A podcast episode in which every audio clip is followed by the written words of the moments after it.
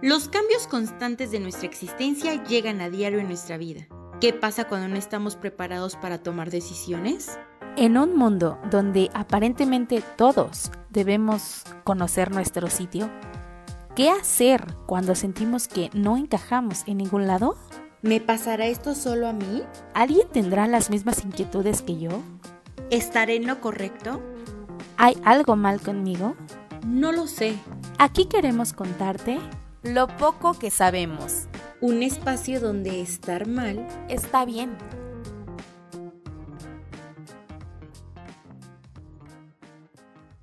Bienvenidos a Lo poco que sabemos. Estamos ya en nuestro sexto episodio.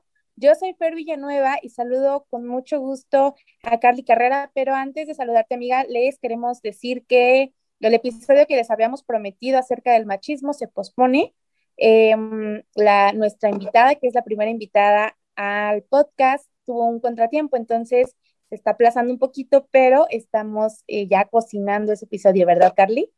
Así es, un gusto saludarte, mi querida Marifer, e igualmente saludarlos a todos ustedes, mis amigos y mis amigas muy felices porque nos estén eh, sintonizando, nos estén escuchando, viendo en YouTube y escuchándonos por Spotify todos los martes en punto de las seis de la tarde. Y pues desgraciadamente eh, nuestra invitada de honor no pudo asistir el día de hoy a esta reunión. Tenemos ese episodio pendiente y de verdad que se los vamos a dejar, pero sí rechupe. Exactamente, y el tema que hoy les traemos ha sido uno que siempre que lo hablábamos decíamos cómo lo abordamos, desde qué punto de vista, porque es amplio, como la mayoría de los temas, ¿no? Hay que abordarlo desde una perspectiva, porque, bueno, se podría hablar horas, pero hay que aterrizarlo un poco.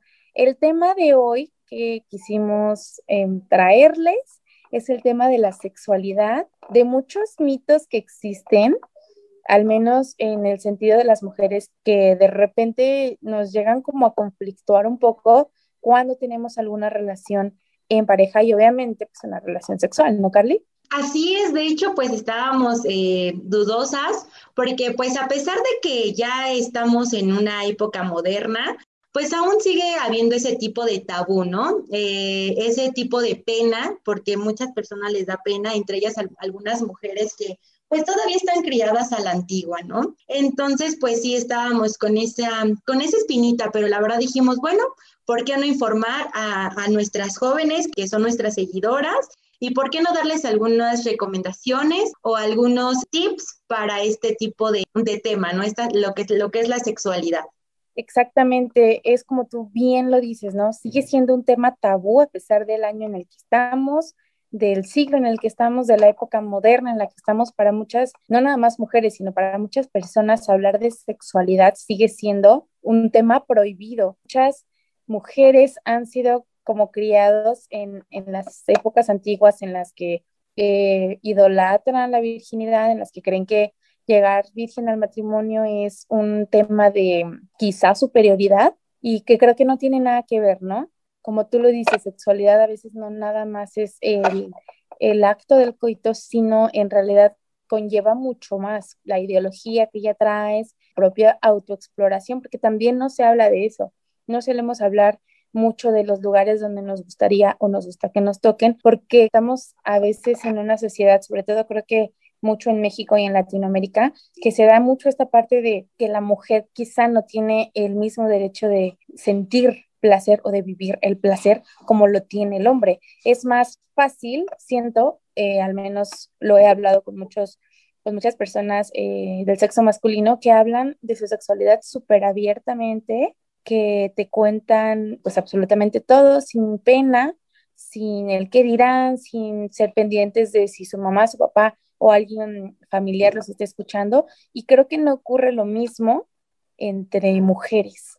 Sí, es realmente es un tema pues complicado hasta cierto punto porque como bien dices, muchas mujeres o la mayoría de las mujeres nos sentimos apenadas al momento de decir, me estoy explorando yo misma, yo quiero saber dónde me tienen que tocar para sentir esa excitación, ¿no? Entonces es un tema eh, con tabú, como lo comentamos, porque nos sentimos tan avergonzadas que a veces nosotros mismas no nos podemos dar placer y si lo hacemos, lo hacemos con, quedamos con esa culpa, ¿no? De decir, sí, me estoy tocando, ay, me es malo. Es malo y casi, casi te quieres pegar tú misma en la mano de haberte tocado. Por ejemplo, los hombres también, eh, pues lo ven mucho en cuanto a pues cuando ven la pornografía, eh, cuando se masturban, ellos, para ellos, esa es su sexualidad, pero pues también están equivocados porque también los hombres tienen puntos pues erógeneos en donde pues sienten el placer, pero pues no se tocan. Para ellos nada más el masturbarse es parte de su sexualidad, ¿no? Entonces, pues también yo creo que aquí ellos, ellos también lo ven de esta manera. Cada hombre es diferente, cada hombre se expresa de diferente manera en su momento de la sexualidad, ¿no? Creo que siempre ha sido más fácil hablar de la masturbación masculina o de que los hombres ven pornografía y cuando una mujer lo llega a hacer es como Santa madre, ¿no? Creo que es parte mucho de la forma en la que han sido educadas o hemos sido educadas, me incluyo, porque si lo aterrizamos como al tema social, la sociedad aquí en México sigue siendo como muy apegada al catolicismo. He escuchado mucho de diferentes personas que son muy apegas, eh, apegadas a la iglesia que te dicen que sentir placer es malo, que tener relaciones es malo, cuando, fuera del matrimonio, ¿no? Creo que ahorita hablar ya de un matrimonio, la mayoría de las personas que conozco no están casadas o no estuvieron casadas cuando tuvieron su primera relación sexual y antes se enaltecía mucho el término de la virginidad, ¿no? Tenías que llegar virgen al matrimonio porque eso quería decir que eras una buena mujer, pero hablando del lado del hombre, pues creo que muy pocos llegaron vírgenes al matrimonio. Cuando nosotras de repente platicábamos, porque en la preparatoria en mi caso no fue así, era como de ir con, amigas, de, de, disfrutarlo de esa forma, pero cuando llegas a la universidad, empiezas pues obviamente a conocer más personas, más mundos, empiezas ya con a relacionarte con diferentes hombres y mujeres y en este sentido me acuerdo que hubo una etapa también en la que éramos, como ya les hemos dicho antes, éramos cinco amiguitas, ¿no? Que iban a juntas a todos lados. Entonces de repente en la plática comenzaron a surgir que alguna ya tenía novio y el novio ya quería tener relaciones y ella no se sentía lista, pero ya se sentía con esta atracción. Comenzaban como mucho las dudas y dudas muy comunes. Nosotros sabemos como la efectividad quizá de los métodos anticonceptivos, pero al momento de aplicarlos comenzaban las dudas en el hecho de, es que si usamos condón, pero sigo teniendo el miedo de que haya pasado algo. Era darnos cuenta que realmente por más que estuviéramos estudiando una licenciatura, no estábamos tan preparadas en un tema de sexualidad como lo tendríamos que haber estado. Así es, yo creo que como bien comentas, también hay veces, bueno, en el caso de mis papás, pues no están acostumbrados, mi mamá sí está acostumbrada a hablarme de sexualidad, ¿no? Obviamente, pues como todo, ¿no? Te dice, no, pues cuídate, hay métodos para evitar quedar embarazada, eh, de traer un hijo no deseado y toda esta parte, pero de eso a que tengas esa comunicación a lo mejor con tu papá, o al menos en mi caso, pues sí era un poco complicado, ¿no? Porque los educaron de diferente manera, a lo que vamos, ¿no? Los educaron de diferente manera. Y a pesar de que ya estamos en pleno siglo XXI, sigue habiendo este tipo de, mm, dicen, sexualidad y lo relacionan luego, luego con, con morbo, ¿no? Entonces esta parte, ajá, exactamente, entonces yo creo que esta parte también hace como ruidito, ¿no? Eh, sexualidad lo relacionan luego, luego con morbo y a la vez a sexo, ¿no?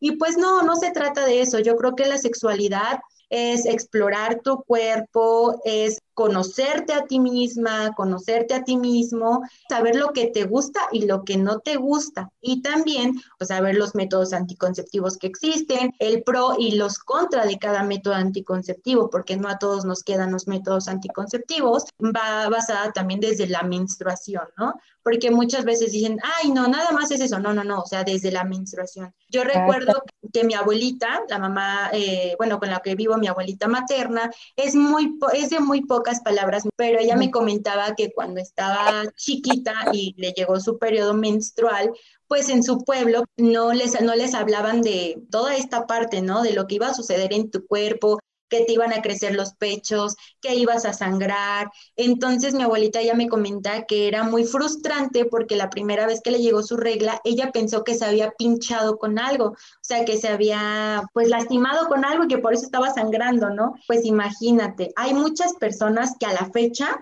cuando les llega su menstruación, muchos, muchas niñas que no saben qué es la menstruación, ¿no? Y voy a, niñas de, pues, de pueblos y a veces de la ciudad, ¿no? Que no les platican, no, no les comunican, no les transmiten esa, esa educación sexual, educación, no se lo comunican y ellas pues tienen el miedo de preguntarlo pero también, pues si lo, llegan a investigar en Internet, pues le van a salir cosas que ellos no van a entender, ¿no? Entonces yo siempre he considerado que es bueno que a una cierta edad, a los 10, 9 años, porque pues hay mujeres que menstruamos muy pequeñas, pues empiece a dar este tipo de, clases, ¿no? A lo mejor en la escuela te dicen, bueno, vas a menstruar, te va a crecer el pecho y lo que tú quieras, pero yo creo que más allá de la escuela tiene que haber eh, este tipo de educación en casa para que no te agarren desprevenida, ¿no?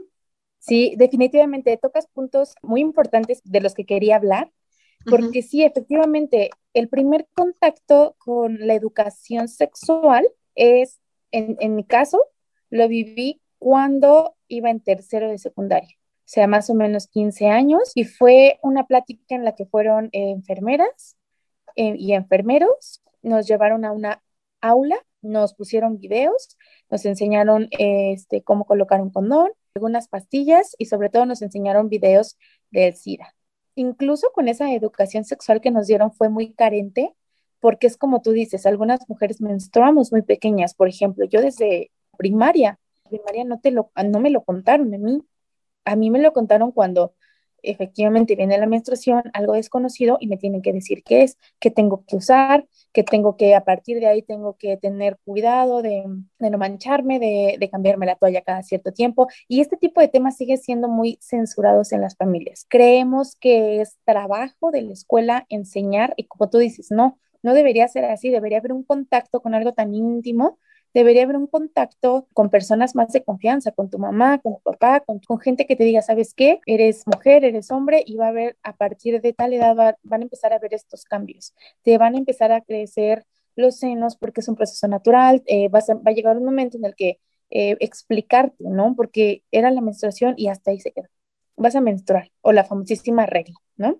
Eh, y, luego y, para entender el propósito, sí, pero ¿por qué? Porque a todas nos pasa, pero ¿por qué a todas nos pasa? Ah, bueno, pues porque cada cierto tiempo pasa la oportunidad de que un óvulo, un óvulo se desprenda y después de eso tienes que contar tantos días para ver, a partir de ese momento tú como mujer ya eres fértil.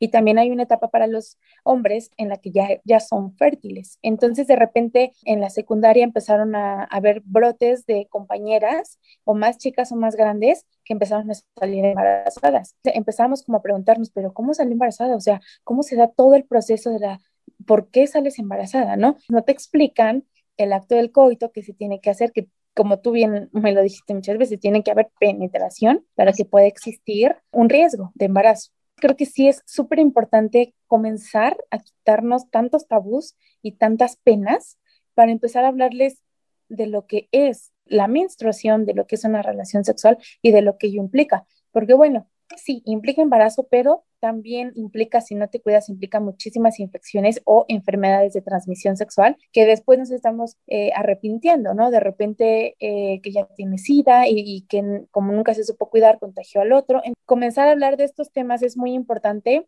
Yo lo digo desde el, desde el punto de vista mío, de una mujer que tenía muchísimas preguntas y que como tú lo dices, querías hablar, querías preguntar y era como, eso no se dice o eso no se dice aquí alguien llega a mencionar algo como, ¿y ahora qué tienes? Te veo muy pálida. Sabes que estoy en mis días y se siguen espantando, que es como lo más raro, ¿no? Dices, y, a mí me han dicho mucho, oye, cállate, o sea, esos son temas de mujeres. O sea, no, no es como que les esté diciendo a todo el mundo algo incorrecto. Es simplemente que es algo tan normal y algo tan natural como un embarazo o como otro tipo de cosas que no tendríamos por qué avergonzarnos de decir, estoy en mis días, ¿sabes qué estoy menstruando? Ahí es cuando se empiezan a hacer más tabú las cosas, ahí es cuando empiezas a callarte más cosas y el tema ya no avanza. Exactamente, y yo creo que mm, aparte de darles educación a las mujeres, también deberían de darles educación a los educación sexual desde la menstruación a los hombres, porque pues hay muchas veces que uno como mujer pues apenas empieza el primer periodo, apenas estás viendo cómo te pones la toalla sanitaria, hay veces que te llegas a manchar y los hombres en lugar de verlo como para ayudarte, lo hacen a veces de forma para burlarse. Ay, mira, como, o sea, ya a mí me llegó a pasar. ajá. Ay, mira, ahí va una chica y ¿qué crees? Va menstruando porque mira, oh, trae, trae sangre, ¿por qué trae sangre? Entonces yo creo que también, además de las mujeres, que obviamente son la prioridad para este tipo de tema, pues también a los hombres, ¿no? Educarlos desde la casa y decirles que ese es un proceso que van a llevar las mujeres, porque pues es un cambio hormonal, eh, empiezan a ser señoritas y toda esta parte para evitar que eh, sean buleadores de las niñas que lleguen a, mancharse eh, en escuela o en algún lugar público, ¿no? Educar también a los hijos desde casa a que sean respetuosos, pues hablarles a, a las niñas y a los niños de cuando te sale el vello público, ¿no? Porque hay veces que te espantas y dices, ¿qué es esto, no? ¿Que por qué me está saliendo esto aquí? A lo mejor y pues sí, te sale el vellito y lo que tú quieras, te empiezas a espantar, pero si tienes la comunicación con mamá o papá, pues lo más, lo más, lo más, lo principal es que vayas y que pues les preguntes directamente a ellos. Y si ellos no te pueden dar como una explicación, pues ir a, lo mejor a tu, en, tu escuela con alguna psicóloga, un psicólogo que te puedan apoyar en este tipo de temas. Claro, el primer filtro al que un hijo se debería acercarse debe ser a los padres, ¿no? Hablarles y decirle, oye, ¿qué crees? Me está pasando esto, es normal, porque precisamente por esta cultura que tenemos del cállate, no digas nada, esas cosas no se dicen o esas cosas no se preguntan, es que empiezan a haber tantas dudas y de repente no, no caes en las manos adecuadas, no caes en las personas que te pueden dar una verdadera orientación y como lo decimos, ¿no? De repente, pues ya tienes eh, un embarazo no deseado o ya tienes alguna enfermedad de transmisión sexual, entonces las cosas empiezan a descontrolar un poco. La otra parte también eh, muy importante de, de esta falta de educación sexual es que seguimos como callando tantas cosas en, en el aspecto hablando lo más sexual, ¿no? En que a veces no sabes a quién recurrir cuando ya tienes ganas de tener tu primera vez, cuándo la tienes, qué viene después, qué pasa después. Hace no mucho tiempo estaba platicando con una conocida, no es de aquí, no es de México, me dijo, oye, es que, ¿qué crees? Que es mi primera vez y la verdad es que me siento muy rara, este, me duele todo, pero no sé si es normal, sangré, pero no sé si es normal, es que dicen que cuando sangras se te rompe el himen, entonces también comenzar a ver ese tipo de cosas, ¿no? Lo platicamos nosotras muchísimas veces, sangrar no quiere decir necesariamente que hayas perdido la virginidad, hay diferentes tipos de imen, hay imenes que no se rompen porque son muy elásticos, hay otros muy débiles que en alguna caída, en, alguna caída, en alguna actividad, ejercicio físico, algo se rompió, no te asegura nada el que si sangraste, si no sangraste,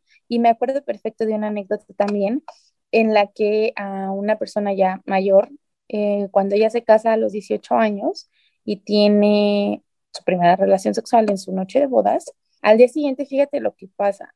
Su entonces marido la regresa a la casa de sus papás diciendo que, que no había sangrado, entonces que no era virgen y que ya no la quería. Eso habla también un poquito del tema del que vamos a hablar próximamente, que habla del machismo, ¿no? De cómo se le da tanto valor a la virginidad de una mujer como si fuera un premio. ¿Cuántas veces lo hemos escuchado en, en pláticas con compañeros de la universidad o con conocidos, que es como de, ay, me la agarré virgencita, este, voy a coronar, ¿no? La, la famosa frase de hoy, hoy me corono. Tan machista que le den eh, tan poco valor a una persona, a una mujer, por otro lado que también le den tanto valor a la virginidad, como si fuera un premio que se ganaron por hacer nada. Hay los imen también eh, se pueden romper hasta que tienes a tu primer hijo o hasta tu segundo hijo. Entonces, como tú bien comentas, realmente los hombres son a veces egoístas, porque pues imagínate, ellos dicen, tú no eres virgen, pero tú qué vas a saber si él lo fue o no lo fue, ¿no? O sea, es muy diferente yo considero que cuando es tu primera relación sexual, no es como tú comentas, no es necesario que te sangre el himen, ¿no? O sea, que sangre, bueno, más bien que se, que se rompe el himen y sangre. Hay veces que tienes tu primera relación sexual y pues lo único que sí, a lo mejor muchas veces, ay, también va, ahí, ahí va un tema muy importante de si te duele o no te duele, porque realmente eh, la primera relación sexual a muchas mujeres les ha dolido demasiado que hasta han llorado en su primera relación sexual. Y yo te digo porque lo he platicado con algunas compañeras, amigas y pues familia que me lo han dicho, ¿no? No es que mi primera relación sexual, pues hay unas que sí sangraron y hay unas que no sangraron, pero sí dicen que les dolió mucho. Hay otras que dicen, no, a mí no me dolió, pero pues también es dependiendo pues el tipo de vagina que, tengas, ¿no? O sea, hay, hay vaginas muy rígidas y hay vaginas pues un poco más abiertas, pero no es porque ya hayan tenido relaciones sexuales anteriormente, simplemente porque es el tipo de elasticidad y también es dependiendo cómo estés de lubricada, ¿no? Yo creo que también ese es otro de los puntos eh, importantes que se deben tocar, eh, bueno, de tocar, porque pues sí, muchas mujeres me han llegado a preguntar, oye, ¿y a ti te duele? Oye, ¿y a ti te dolió? Oye, ¿y, es, ¿y por qué lloras? ¿No? Oye, o sea, porque yo no lloré. Y tú te quedas así como de, bueno, pues si lloraste o no lloraste, ya es de ti, ¿no? Ya es dependiendo. Eh, hay muchas mujeres que te digo que sí les ha dolido, incluso que no les ha llegado, no se, no, no se les llegó a romper el himen, más bien las lastimaron y hasta sangraron hasta más de dos o tres días. Entonces también es muy, muy válido que, que preguntemos a un experto. En, algún episodio vamos a tener un experto en el tema, un sexólogo o sexóloga, para que nos explique también este tipo de situaciones, ¿no? Que a veces no se rompe el himen, pero sí sangras porque te lastiman. Son tan diferentes el cuerpo de todas las personas que no van a reaccionar de la misma manera. Puede sangrar, puedes no sangrar, te puede doler o no te puede doler, porque como lo dices, hemos escuchado tantas historias de tantas amigas, de conocidas, de primas o de otras familiares que contrastan mucho con lo que otras nos dicen, ¿no? Hay algunas mujeres que dicen, ay, no es que mi primera vez fue horrible, fue lo peor de la vida porque me dolió muchísimo, no aguantaba. Y hay otras que fue la mejor experiencia, lo mejor de su vida. Eh, me decían mucho una compañera, es nada más cuestión de, de que te acostumbres la primera vez y de ahí a partir de la segunda agárrate. Es como una adicción. Creo que también depende mucho de si encuentras esa conexión con tu pareja, ¿no? Porque podrás tener a lo mejor muchísimas relaciones sexuales con diferentes hombres, pero si no existe quizá la conexión, si no existe el respeto, si no te da placer, difícilmente puedes hablar de una relación sexual placentera. No vamos tan lejos, amiga. Hablando entre amigas, he notado al menos más de la mitad que me ha dicho que ha fingido un orgasmo. También es una parte súper importante. ¿Cómo que lo finges? O sea, ¿por qué no lo dices? Es como, no, no, ¿para qué? No existe también como esta parte, a veces no tanto, de que entre pareja o, tu pareja sexual, o sea, una pareja estable, hables de, ay, ¿qué crees? No me gustó o sí me gustó o esto no me dio placer, a ti te da placer, pero a mí no. Empieza a ver aquí como una controversia entre la disyuntiva que hay de si te gustó, fingir que te gustó y, y, tratar de en la medida de lo posible no repetirlo porque fue lo peor que te pudo haber pasado en la vida. Así es, yo creo que también ese es un tema muy importante que tocas, eh, los orgasmos fingidos, ¿no? Porque muchas veces eh, considero que, pues sí, estás en, en el acto, estás a lo mejor pues a lo mejor con tus sonidos gimiendo y toda esta parte, ¿no? Pero pues no lo estás disfrutando porque también a lo mejor tienes en tu mente, eh, a lo mejor y estás preocupada por otras cosas o en ese momento no querías tener relaciones sexuales. Es bueno platicarlo con tu pareja si hay este tipo de confianza de decir, ¿sabes qué? No quiero, ¿sabes qué? No me siento cómoda hoy no me siento cómodo, porque pues también a los hombres les pasa, ¿no? Y fíjate que estaba escuchando apenas justamente a una sexóloga que es de Tijuana, eh, no recuerdo el nombre, es una sexóloga muy buena y estaba hablando precisamente de los orgasmos fingidos o de los orgasmos verdaderos. Cuando una mujer tiene un orgasmo verdadero, los hombres se dan cuenta o se pueden dar cuenta porque eh, la vagina en lugar de contraerse se expande y eh, pues a su vez cuando termina el acto sexual, la mujer va inmediatamente a hacer de la pipí. Bueno, los hombres es más difícil que lleguen a un orgasmo porque pues como verdad el punto de los hombres es el punto pues eh, por el ano. Eh, está creo que a cuatro centímetros, si no mal recuerdo lo que leí y lo que escuché precisamente con esta eh, sexóloga, y dice que está a cuatro centímetros del ano. Entonces, para los hombres, pues sienten más placer por el ano, pero obviamente como lo que volvemos al tema del machismo, al tema de, de ser machos, pues no se dejan pues introducir nada en el ano ni todo, porque dicen ya me voy a volver gay. La plática que te digo que de repente tengo con allegados, hablamos de esto, ¿no? De, del sexo. La mayoría coinciden en que es adictivo, pero no he escuchado un hombre que me diga que ha fingido un orgasmo. Quizás sí es eh, más difícil. Yo había escuchado lo contrario, que era más difícil que una mujer llegara. Aún así, yo he escuchado más de mujeres que han dicho que fingen orgasmos que los hombres los finjan. Creo que sí es también fundamental que como mujeres, bueno, mujeres y hombres, pero como lo decía al inicio, es un poco más común en hombres, pero que las mujeres empecemos a, a explorarnos, que se deje de hablar de la masturbación y se asocie nada más a los hombres y que comencemos a hacerlo realmente nosotras, porque si no nos conocemos nosotras, cuando llega un extraño, así sea tu pareja o lo que sea, te empiece a tocar y empieces a, o sea, siento que sería muchísimo mejor que, que nosotras supiéramos qué partes nos gusta que nos toquen para guiarlos a estar eh, probando por lo que otros tocan. Todo empieza como desde que quieres empezar a abrir esa conversación que sigue cerrada, ¿no? Por tantos años, porque hace mucho tiempo vi una serie que se llama Las Aparicio. Eh, y en esta serie, la mamá, no me acuerdo la verdad ahorita del nombre de los personajes, pero eh, había ahí como, como que la hija estaba en un, en un modo célibe muy cañón, eh, hablaba mucho de esto, ¿no? Del, del, pecado, que es tocarse, que es estar con un hombre y toda esta onda. Y la abuela le decía que ella nunca había tenido un orgasmo hasta que había acudido con una prostituta. Y que solamente así pudo entender, pudo saber, pudo experimentar y explorar lo que era eh, tener un orgasmo. Y creo que no está mal eh, el hablar de tenerlos o de no tenerlos, ni tampoco el tocarse, el masturbarse, el probar, el intentar.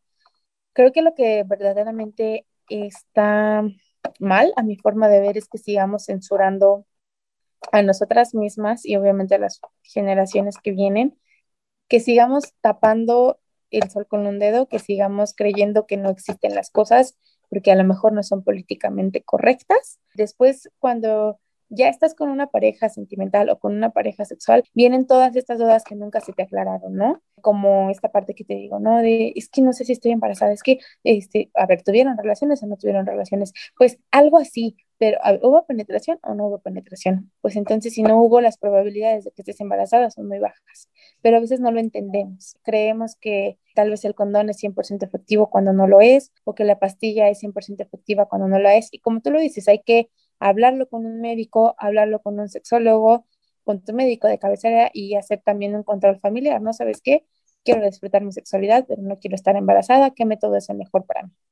Y también para las demás personas, tener la parte de la responsabilidad de que si no tienes una pareja estable y tienes varias parejas sexuales, pues buscar un método que te haga cuidarte a ti y sobre todo cuidar a los demás y a tus parejas sexuales con las que vas a estar obviamente teniendo este tipo de encuentros condón para las infecciones y, bueno, las infecciones de transmisión sexual y las enfermedades de transmisión sexual es, eh, es recomendable eh, al 80% porque también se puede romper y pues de igual forma puedes eh, infectarte o puedes contraer alguna enfermedad de transmisión sexual. Pero pues de igual forma muchas mujeres dicen, yo siento más, o los hombres, ¿no? Yo siento más sin condón pero realmente no se dan cuenta que no nada más es de eyacular y y ya, ¿no? O sea, y de sentir el placer, sino de que estés protegiéndote, como bien lo comentaste tú, de estas infecciones o, o enfermedades y a su vez de un embarazo no deseado, porque eso también. Incluso eh, muchas mujeres dicen, bueno, pues no importa, lo hacemos sin condón y me tomo la pastilla del día siguiente. Pero las pastillas del día siguiente también no son pues dulces, ¿no? Porque hay muchas mujeres que se la toman cada semana o cada diario, ¿no? Entonces, pues también tenemos que, ver que estas eh, pastillas también a la larga causan em, algún tipo de infertilidad, de, enfermedad, porque empiezas a tener otro tipo de, ciclo menstrual, ¿no? Desde, desde ahí te salen granitos, te vuelves más gordita, mil cosas, ¿no? Entonces las pastillas del día siguiente, pues sí, a lo mejor y para una urgencia, como dice, de, de son de emergencia, ¿no? Eh, hablar de métodos anticonceptivos es hablar de forma individual. No te podemos recomendar un método em, anticonceptivo 100% eficaz porque uno no lo existe y dos, no, no todo nos queda a todas. Debemos siempre consultarlo con un especialista, con un médico que te diga, porque tomar algo o inyectarte o tomarte las pastillas o el, el implante hace un desorden hormonal en tu cuerpo en todos los niveles, ¿no? Entonces es lo que tú decías, a nivel físico empiezas a ver que engordaste, que te salen más granitos, que tu piel es más seca o es más grasa, que cambios de humor, porque hay tuve una amiga que tenía unos cambios de humor tremendos precisamente por el implante que se puso, que de repente estaba de malas, gritaba y lloraba y luego otra vez estaba tranquila y se repetía ese proceso siempre. Entonces, hablar de cuidarte es de cuidarte en todos los sentidos de que veas lo que es mejor para ti, que tampoco te afecte, porque hay un montón de historias que contar si hablamos con diferentes mujeres de los métodos anticonceptivos que ellas han usado, ¿no? Para los hombres, pues creo que el más común siempre va a ser el condón, y hay hombres que son alérgicos al látex y al tipo de material del que está hecho. Entonces, esta parte de hablarlo siempre con la pareja tampoco es poner en riesgo la salud de la mujer para satisfacer al hombre ni viceversa. Es simplemente hablar de lo que les gusta hacer a la hora del sexo, de lo que no les gusta hacer, porque también no es no, lo hemos dicho en, todo, en muchos episodios y lo repetimos aquí, no es no, y siempre se tiene que respetar eso sobre cualquier cosa. Y ellos creen que uno como mujer, pues piensan que a lo mejor y tenemos la misma habilidad que una por no estar y pues no es así, o sea, tienen que ubicarse en su realidad y saber que hay mujeres que no les gusta el sexo anal, hay mujeres que no les gusta el sexo oral, porque hay diferentes tipos de sexo también, ¿no? El anal, el oral y el vaginal. Y no debemos de disfrutar, cuando, cuando se trata de una relación sexual, se tiene que disfrutar de ambas partes, tiene que haber un mutuo acuerdo y decir, sí, sí quiero anal, eh, tengo, vamos a, vamos a buscar métodos para, pues porque saben que el anal, bueno, el sexo anal, pues obviamente es por el ano, y el ano, pues es una parte que es muy... Muy reducida entonces también tiene que haber mucha higiene. Cualquier tipo de sexo puede traer infecciones y enfermedades de transmisión sexual, no solo lo vaginal, también el anal y también el oral. Eso no nada más es el, acto del coito, ¿no? Sino es, eh, eh, puede haber sexo oral y puede haber el sexo anal tanto desconocimiento entre, entre tantas cosas. Una vez estábamos eh, platicando del sexo anal, no sé si te acuerdas. Creo que sí. Entonces, habían un montón de cosas que nosotras desconocíamos. Caminando, vimos una sex shop.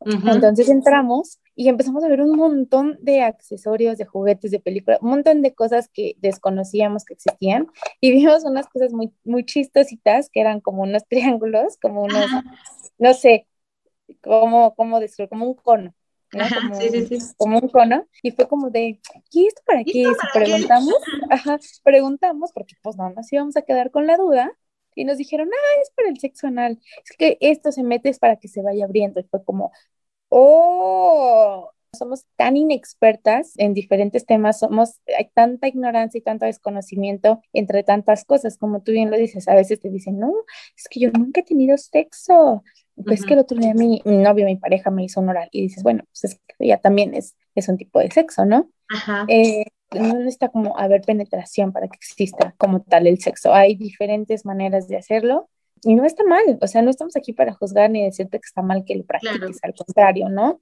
Disfruta todo lo que puedas, ese es nuestro punto de vista. Habrá otros que a lo mejor no, no coincidan con nosotros, pero yo creo que el disfrutar de tu sexualidad es una parte de ser libre en, entre tantas cosas que nos han inculcado desde pequeñas, ¿no?